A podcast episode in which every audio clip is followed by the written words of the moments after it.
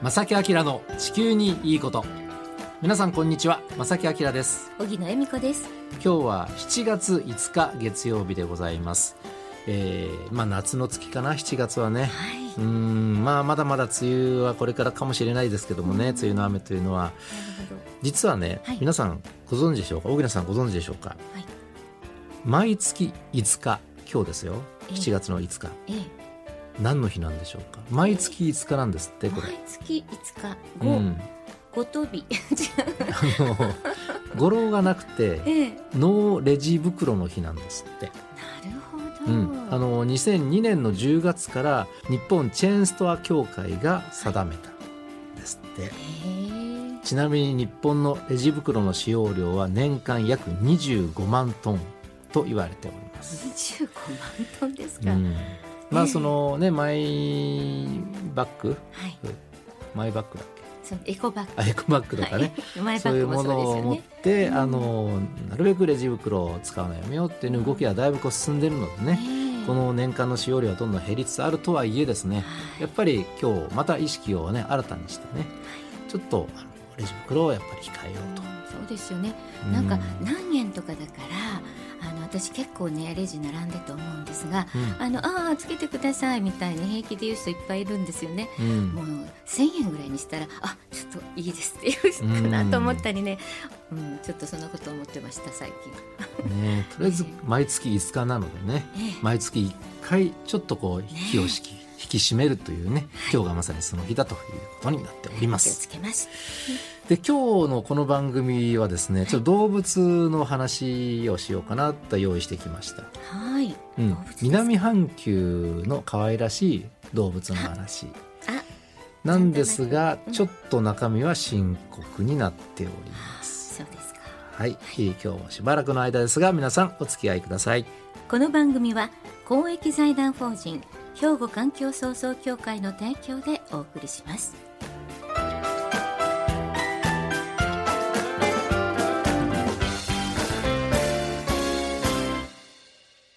兵庫環境創造協会地球温暖化防止自然環境の保全再生子どもたちへの環境学習など皆様と共に身近な暮らしの中で地球環境を守るための取り組みを進めています人と自然が共に生きる21世紀の豊かな環境づくりを兵庫環境創造協会。えさて今日はですね南半球のある国のお話なんですが、はい。あの南半球って北半球日本がある北半球とは全く季節が逆で、はい、これから冬に向かう、ね、時期にあたります。今はね。はい、うん、で今日の登場する国はオーストラリアです。出ましたね、うん、オーストラリアを代表する動物といえば皆さんご存知コアラちゃんであります。可愛らしいコアラですが、はい、実はねそのコアラ残念ながら今ですねなんと絶滅の危機に瀕しているという情報があります。それはちょっとびっくりですね。あのコアラの数が減ってね例えば絶滅危惧種に指定されてるとかそういう話は全く今までは聞こえてこなくてね。あのちょっとコアラに会いたいな野生のコアラみたいなと思ったら、オーストラリアに行けば、はい、あの近所のユーカリの木にしっかりとコアラがいたりして、僕も何回となく実はオーストラリア行く機会があってね。あの本当に国道を走ってるとちょっと郊外に出ると、ほとんどがユーカリの、まあ、林なんですね。でそこでよく見るとコアラが点々とねあのそのユーカリの木にしがみついてるという。で数は十分っていう印象は僕も個人的にはあったんですが実はねどんどん数が減ってしまっているんです。そうなんですね、はい、で今日はその話をしたいと思いますが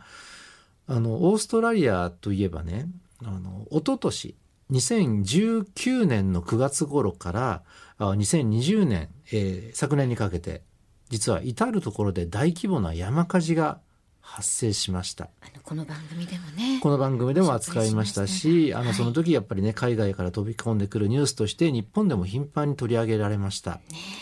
で特にですねあのシドニー大きな都市ですが、はい、えー、ね、シドニーのあるニューサウスウェールズ州の火災はかなり深刻です。で実はねこの州だけでなんと5億匹近い動物が死んだと推計されていたりしています。コアラだけじゃないけれども、うん、5億っていうと相当な数ですよね。あの野生の固有種の宝庫として知られている、はい、えー、観光名所であるカンガルー島この名前は聞いたことがあるかもしれませんが、うん、この島ではですねその島の面積の3分の1が消失。でこの島だけでなんと2万5千頭のコアラが命を落としてしまったと。うん、いうことなんですね。そういうことが起きてしまったということですね。うん、で、あの、ネットに、えー、上がってくるね、写真を見るとね、本当に痛い、痛々しいね、あの、コアラちゃんがやけどしてしまってね、焼け焦げた野原をこう走り回るようなね、はい、風景があったりとか、本当にもう悲惨な状況になってしまっていました。ね、今はもう沈下してるんですけどね。で、こんな具体的な話ちょっとお伝えしますね。シドニーから南に150キロ離れたところ、えー、人口600人のウェンジェロ村という村があります。で、ここではですね、これ朝日新聞が報じたんですが、当時報じたんですが、はい、こういう話、現地の方のお話。気温が40度を超え、強風が吹いた夜、数キロ離れた森林から煙が上がり、空が濃い赤に染まって、列車の通過時のような轟音が響いたっていうふうにインタビューに答えていらっしゃいます。もうなんか想像するだけで怖いですね。この轟音が炎の音ですね。うんうんで、このオーストラリアの森林火災の、えー、燃焼面積、ね、えー、燃えてしまった面積はですね、日本の国土の約半分の規模。わかります？日本の半分の面積が消失したんですね。すごい。うんまあ、こうなると生態系への影響もかなり大きなものになってしまった。ということなんですね。うん、野生動物が多く生息しますえ南部のカンガルー島、うん、さっき出てきましたね。はい、ここもですね島の半分焼けてしまって、えー、コアラやカモノハシ、うん、えー、オーストラリア固有の動物や生態系に影響が出てしまったと。である研究では10億匹の動物が死んだとも言われて5億どころじゃないそうそう倍っていうねそういうデータも最近になって出てきているんですね。そうですかで実はこれあの、まあ、問題、まあ、原因は当然山火事が大きな引き金になってるんですが、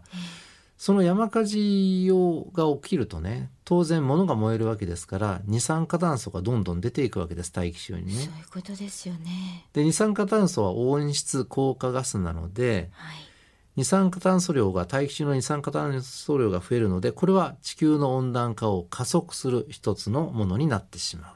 うん、で今回の火災はかなり規模が大きかったのでやっぱりだいぶこうね影響出てくるんじゃないかと。でこの辺りのお話も含めて昨年の1月の20日の放送であの国立環境研究所の江森先生とともにね、はい、あのこの番組でも紹介しましたね、ね、思い出しますね。はい、うんあの、この山火事の原因としてはですね、まあ、熱波であったりとかね、それから、インド洋の海水温の上昇が原因だったりとかね、はい、いろんな、あの、複合的な原因が重なっているんですが、全体的な流れとしてはやっぱり地球の温暖化、これによって熱波が発生しやすくなったり、海水温が上がったりと、これはやっぱり何でしょうね、無視できないものだと思うんですね。すねやっぱり温暖化の影響大きいんですね。うん、まあ江森先生もそういうふうにね、当時お話しされてましたけどもね。はい、うん。でそんな環境の中、火災は収まってはいるんですけれどもその後やっぱりね影響がだいぶ尾を引いていて、えー、いろんな野生動物影響が出てしまっていると。でまあ今日はそのコアラについて扱うわけなんですが今コアラって実際何頭ぐらいいるんだで実際現地ではねオーストラリアではどんな活動がされてるのか、保護活動も含めてですね、はい、それからその日本にいる僕たちが何かできることはないのか、うん、そのあたりのお話を後半にしたいと思います。ここで一曲お届けします。サイドスライドで雨。はい、えー、今日はこれから冬に向かう南半球の国オーストラリアを代表する動物コアラがなんと絶滅の危機に瀕しているというお話、はいね、ちょっと暗いお話になってしまいますが、まあ、この原因はやっぱり、えー、一昨年から昨年にかけて続いた大規模な山火事、ね、前半でお伝えしました。炎症面積は日本の国土の約半分の規模に達し、コアラ以外の生き物たちの生態系への影響もかなり大きなものになってしまっています。はい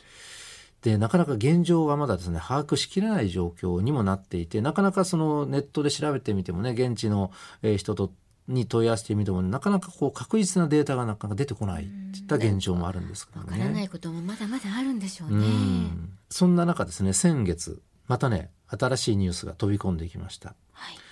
オーストラリア政府はシドニーやメルボルンを抱える東部と南東部の3つの州地域で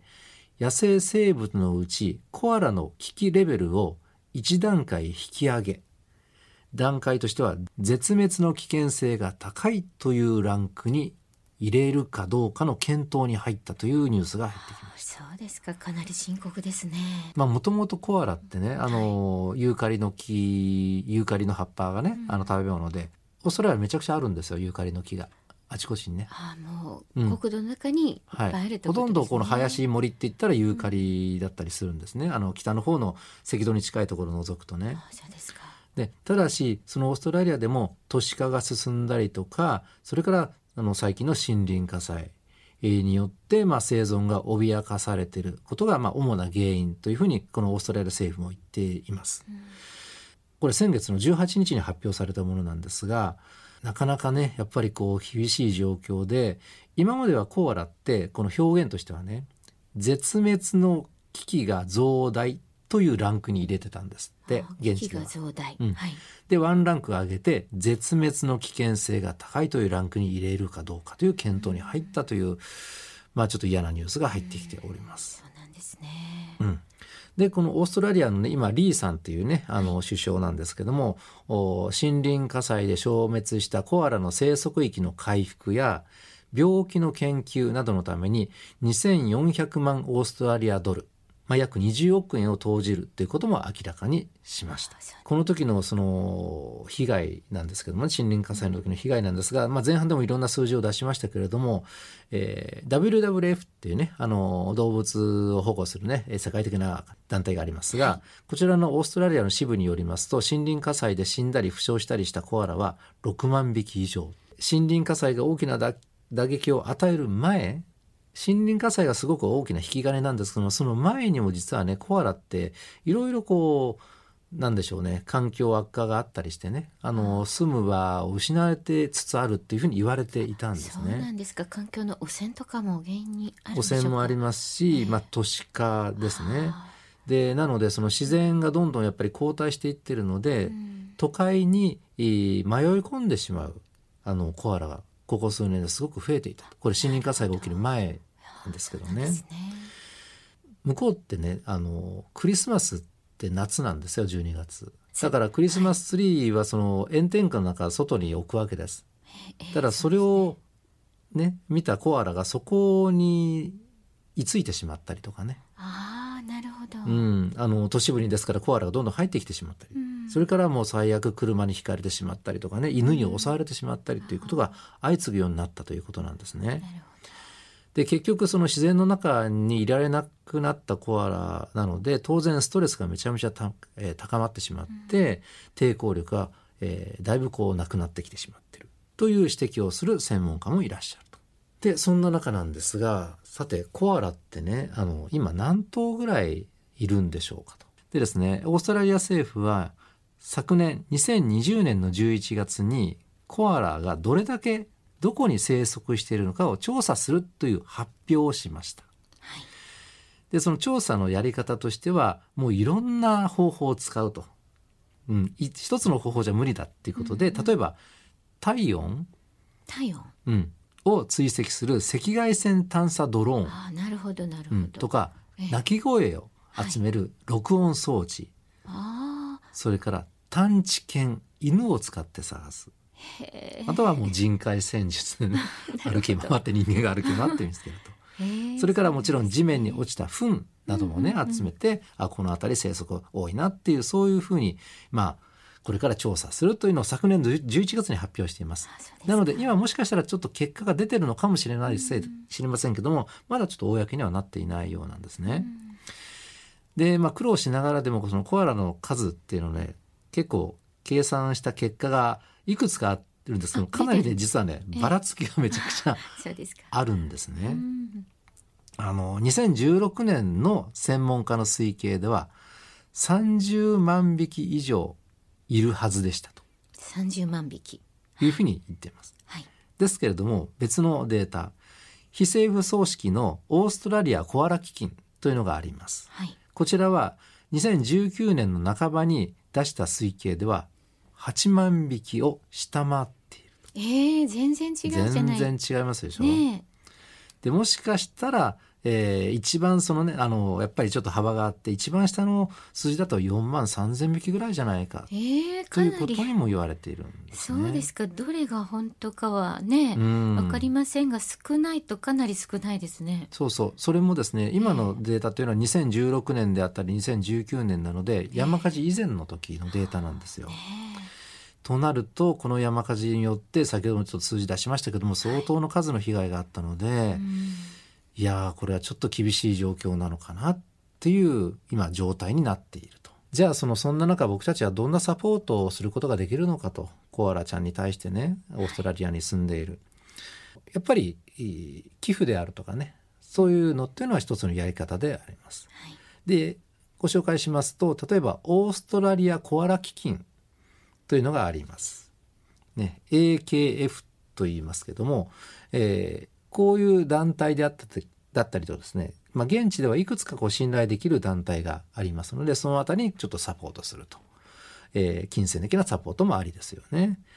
でちなみにですねあのロッテのお菓子にコアラのマーチってあるでしょ？あります。1994年からこのロッテはこのオーストラリアコアラ基金に参加しているんだそうです。なるほど。まあコアラっていうのはとうとうねあの今はまだかもしれませんけどももう絶滅危惧種に登録しなければいけないんじゃないかという状況になっていると、まあこれも間違いないかなと残念ながらね。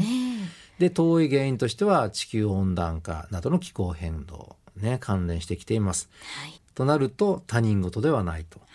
いうことですね。はい日本をはじめとする先進国が排出する温室効果ガスによる気候変動ですから影響がねその影響をもろに受けてしまうのは僕たち先進国の人間よりもどちらかというと途上国の人々であったりこの野生動物であったりするわけですね。はい、で世界全体の個人消費による二酸化炭素の排出量の半分が世界中で最も裕福な人たちの10%ね、世界の全人口の10%の裕福な人たちから排出されたもの。とも言われております。なんですか。よくね気候正義という言葉があってね、はい、気候正義、うん。はい、あのすごくやっぱり差別化につながるんじゃないかと、うん、先進国ばっかりいい目を見てその先進国の豊かな暮らしを下支えしているのは、まあ、途上国であったりね、はい、その環境悪化を先進国のそういうことでもたらす悪化をもたらすという静かな暴力とも言われているんですね。なるほど。なのでその例えば今回は森林火災がねちょっと大きな引き金にはなってしまってるんですけどもその引き金というのは地球温暖化であったりするということをぜひ忘れないでいただきたいと、うん、じゃあ僕たちに何ができるかというと当然ねあの温暖化防止の取り組みそれから実際に被害に遭ってしまった人々動物たちへのサポートというのは絶対しなければいけないとこれはもう地球に住んでる人間全てがねやっぱり追わなければいけないものなのかなと思います。まあ第2のコアラを作ってしまわないようにね、うん、本当に、うん、これからコアラも増えていくことを期待したいですけどもね、はい、はい、今日はコアラのお話を少しさせていただきました。兵庫環境創造協会地球温暖化防止自然環境の保全再生子どもたちへの環境学習など皆様と共に身近な暮らしの中で地球環境を守るための取り組みを進めています。人と自然が共に生きる21世紀の豊かな環境づくりを兵庫環境創造協会さて、この番組ではですね、毎月ね、えー、まあ月で締めてね、毎月毎月プレゼントをね、あの、お便りをいただいた方の中から抽選でお届けしているわけなんですが、はい、えー、月始めということで、6月、先月のね、えー、防災グッズプレゼントですが、す当選者の発表をしたいと思います。はい、発表しますよ。